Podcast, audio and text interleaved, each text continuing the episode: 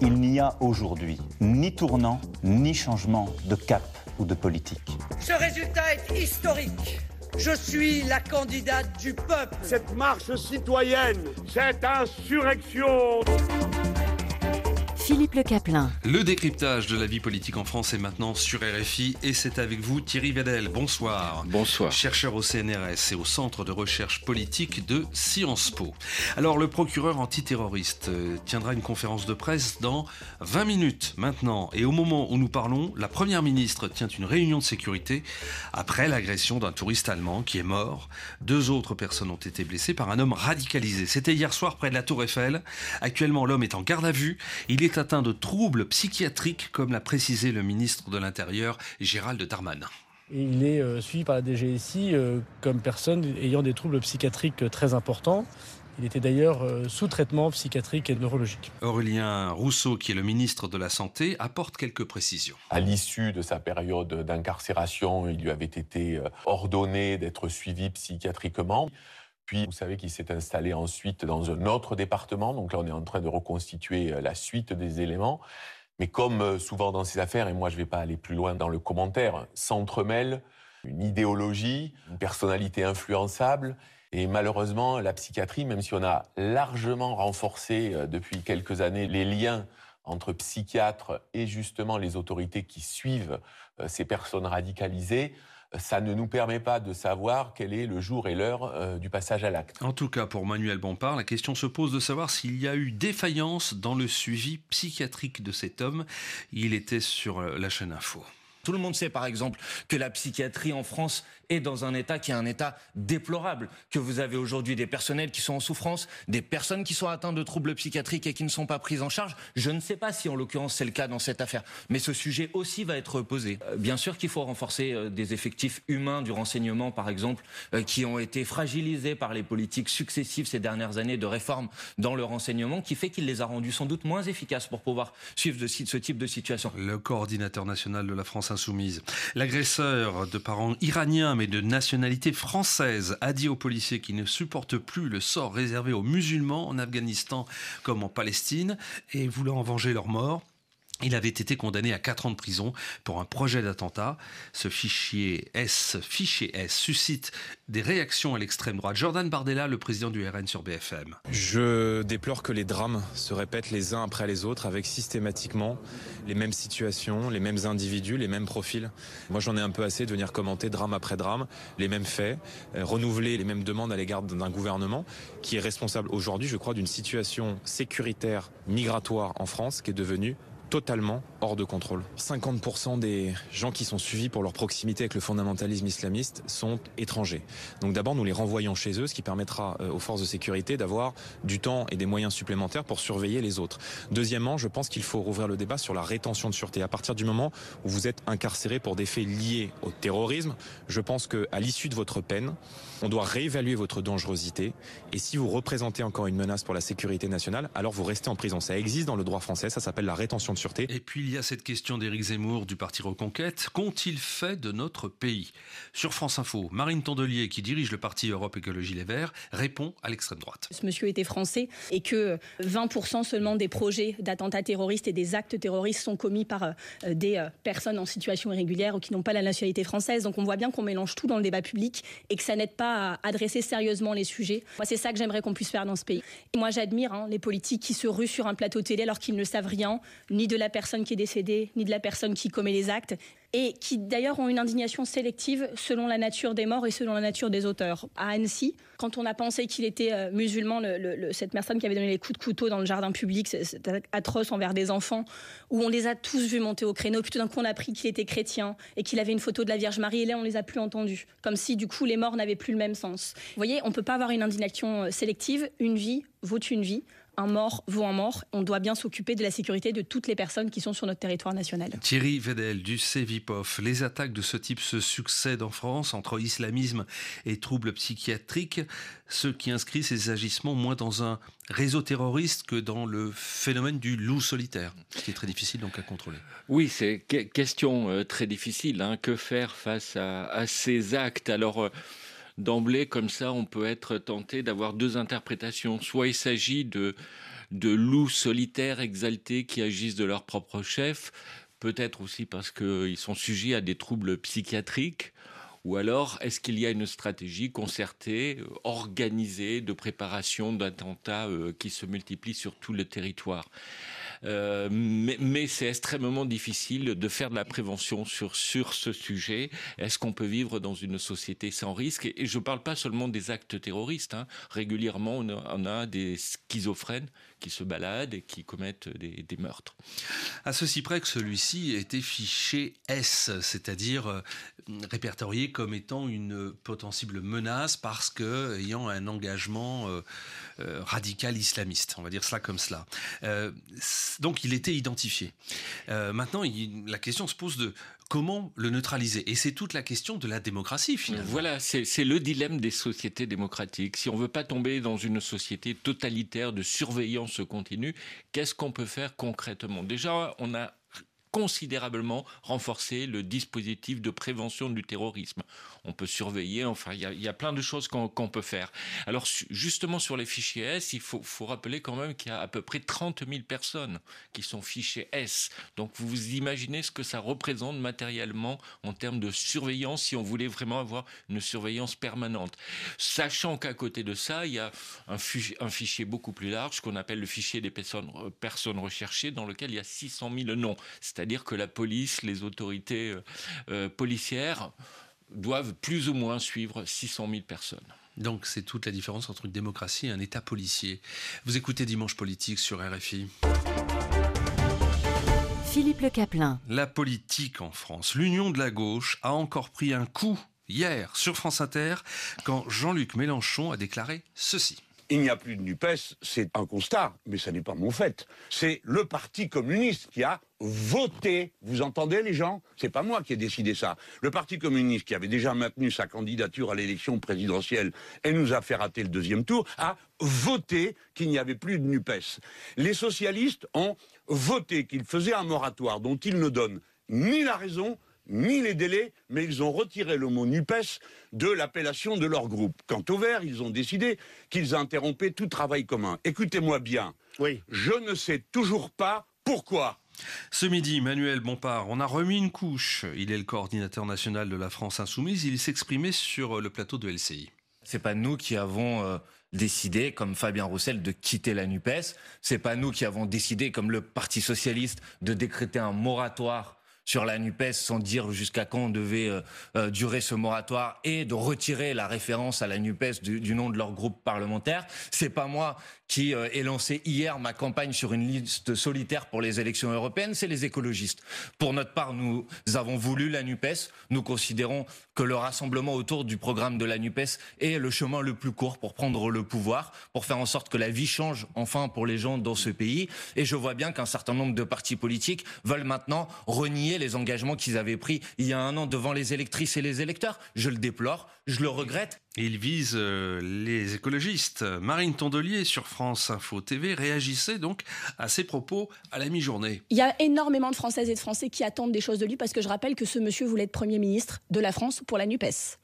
Et que si on voulait tout ça, si on avait fait l'effort de se mettre d'accord sur un large programme et beaucoup de propositions, c'est parce qu'on se battait pour des valeurs, pour des causes et pour des gens. Je ne rentre jamais dans le débat sur Twitter entre l'un qui répond à l'autre, qui recritique l'autre. Je n'en peux plus.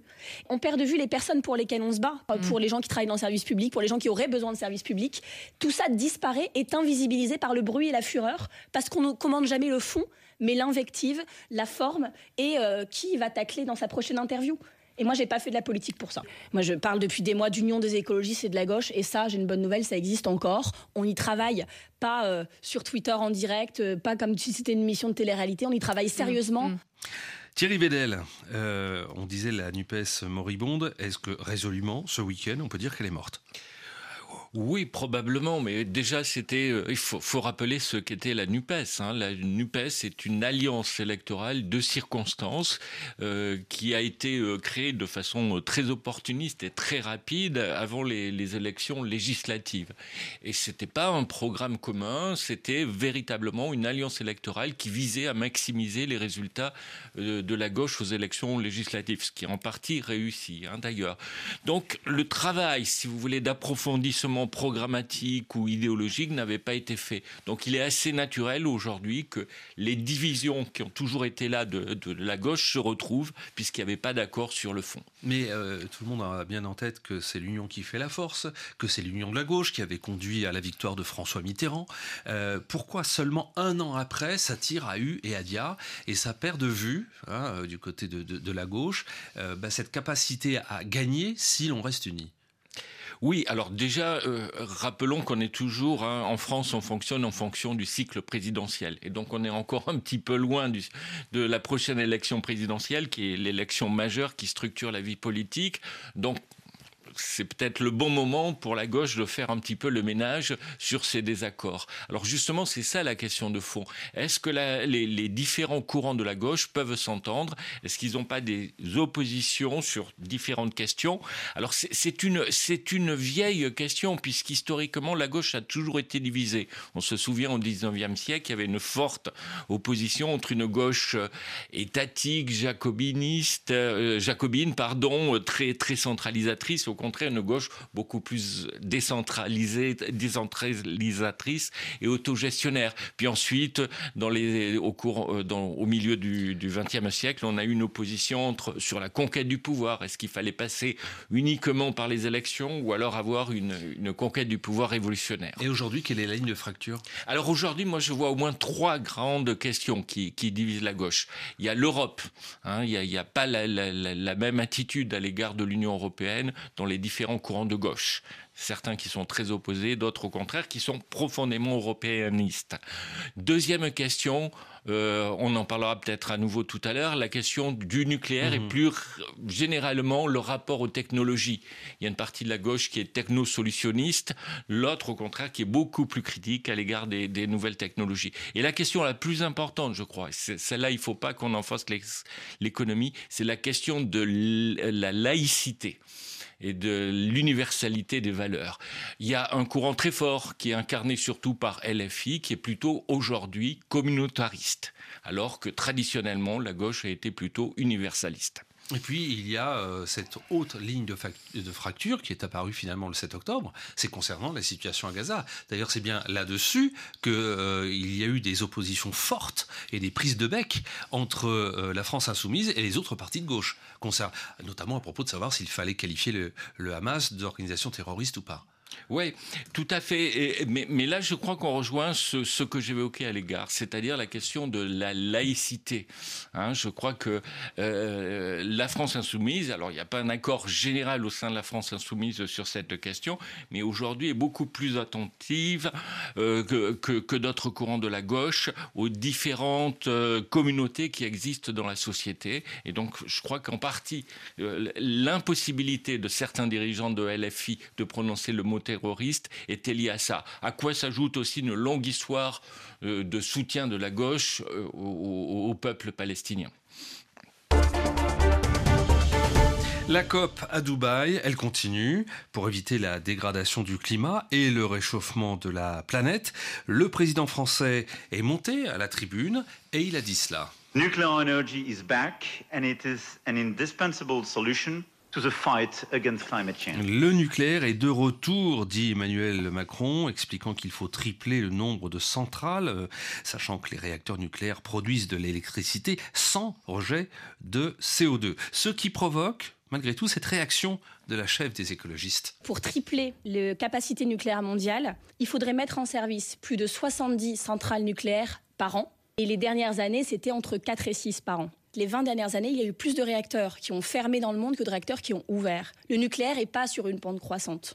Depuis la France, on a l'impression qu'il n'y a que ça, parce qu'on ne parle que de ça et que c'est euh, la nucléocratie en France, c'est le, cœur du mordor du nucléaire. Mais vu d'ailleurs dans le monde, c'est pas vrai. Et d'ailleurs, beaucoup ont été choqués en disant Mais Emmanuel Macron, est-ce qu'il est chef d'État là ou est-ce qu'il est VRP de la filière nucléaire avec des intérêts financiers? Tout ça est un peu compliqué. Marine Tondelier, autre prise de position ce dimanche, celle de Manuel Bompard de LFI. Si vous triplez par 3 le nombre de centrales nucléaires, vous allez devoir multiplier par 3 le nombre de lieux pour stocker les déchets. Tout le monde sait que, par exemple, les difficultés de refroidissement liées aux centrales nucléaires vont être multipliées par 4 dans les années qui viennent. Tout le monde sait que vous allez avoir un problème parce que vous allez devoir multiplier par trois le nombre d'emplacements pour gérer et enfouir des déchets. Je suis favorable à travailler à un objectif de 100% d'énergie renouvelable d'ici à 2050.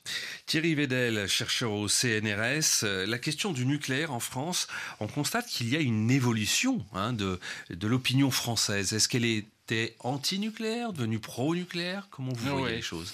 Alors, qui, l'aurait cru hein, D'abord, qui, qui, aurait cru qu'il y ait ce retour du nucléaire euh, dans le débat et comme solution euh, à la crise climatique hein? euh, En une présidence, hein, puisque François Hollande, avec Ségolène Royal, voulait malgré une réduction drastique du parc nucléaire, et là, on parle, on passe à l'inverse. Voilà, malgré lui. Et, et, et, en effet, c'est ce qu'on constate aussi dans l'opinion. Il y a régulièrement, depuis, depuis toujours, Hein, depuis 1974 et le premier plan électronucléaire, des enquêtes sur l'opinion des, Français à l'égard du nucléaire. Euh, l'opinion était euh, il, y a, une quinzaine d'années, était devenue très défavorable à l'égard du, nucléaire, notamment après euh, les grands accidents nucléaires majeurs, Tchernobyl et puis ensuite Fukushima. et depuis quelques années, depuis à peu près 2018, on constate au contraire que le pourcentage de Français favorables à l'énergie nucléaire a considérablement augmenté et on est grosso modo passé de 20% favorables à plus de 50%. Mais ce que vous nous dites, c'est lié à, une, peur ou à la prise de conscience du réchauffement climatique? C'est opportuniste ou c'est euh, plutôt une, discussion, un positionnement de fond? Je crois qu'il y a sans doute plusieurs explications. Il y a, d'abord euh, la, guerre de l'Ukraine qui a montré qu'on était très dépendant à l'égard de, l'énergie euh, étrangère. Et donc il y a une idée d'indépendance nationale à travers le, nucléaire, hein, puisqu'on contrôle nos propres sources d'approvisionnement. La, deuxième raison aussi, je pense, c'est que l'idée que le nucléaire était une énergie en quelque sorte propre a été bien vendue. Hein, et on fait face à quoi? Sur, Sous l'influence des lobbies, de lobbies nucléaires? Alors ça, c'est quelque chose dont il faut parler, qui est une réalité. C'est-à-dire qu'en France, depuis très longtemps, depuis les années 1960 et le général de Gaulle, on a dans les grandes entreprises publiques, mais aussi dans les grands corps de l'État, et je pense tout particulièrement au corps des mines, qui est un, corps d'ingénieurs de très haut niveau, qui est très présent dans la haute fonction publique, notamment en général est toujours présent dans les, postes au ministère de l'Industrie, au ministère de l'Économie et des Finances. Donc nous avons euh, un certain nombre de, personnes, d'ingénieurs, d'entreprises publiques qui sont favorables au nucléaire et qui depuis toujours ont diffusé cette idée que c'était une, source d'énergie à la fois sûre, euh, indépendante et, économique. Mais ça, ce sont des ingénieurs. Le politique, a priori, il ne prend que avis auprès de ses ingénieurs. Pourquoi est-ce qu'il est convaincu et convaincu facilement Tout à fait. Parce qu'il y a un discours finalement assez rationnel et assez logique. Hein.